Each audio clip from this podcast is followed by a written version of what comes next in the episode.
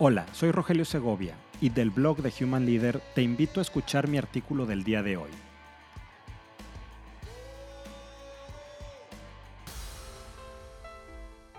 Ética y egoísmo. Este es un tema que tenía ya varios días, quizás semanas acechando mis pensamientos. Y también es un tema que estaba intentando, con muy poco éxito he de decir, de esquivar. Y finalmente sí, también al pensar en este tema, un torrente de emociones aglomeraban en la boca de mi estómago. He de confesar que varias veces pensé dejarlo pasar, y cuando decidí escribir al respecto, procrastiné.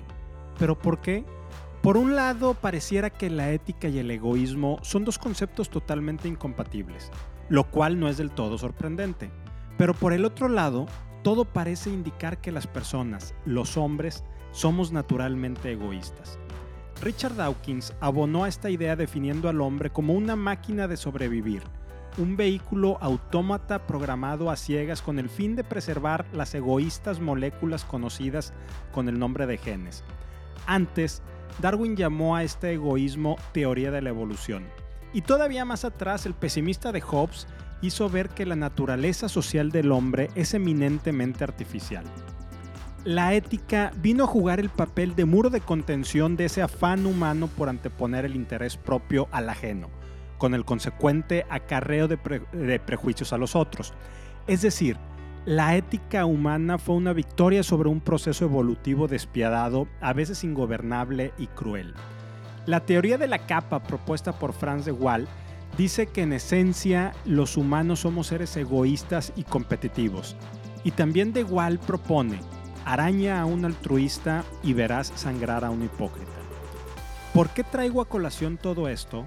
Creemos o queremos creer que las crisis sacan lo mejor de cada uno de nosotros y hace emerger un ficticio, y lo digo con entrecomillado, gen solidario que todos tenemos.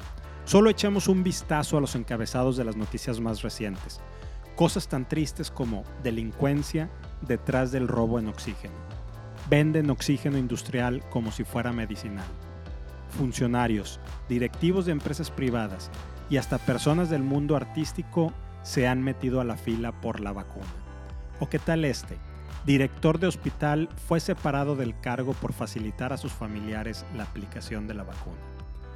Da lo mismo si los actores de estas noticias son políticos, empresarios, ejecutivos o del medio artístico todos tienen en común que son humanos, personas como tú y como yo, y al parecer también tienen en común que son egoístas e inmorales, o no éticos.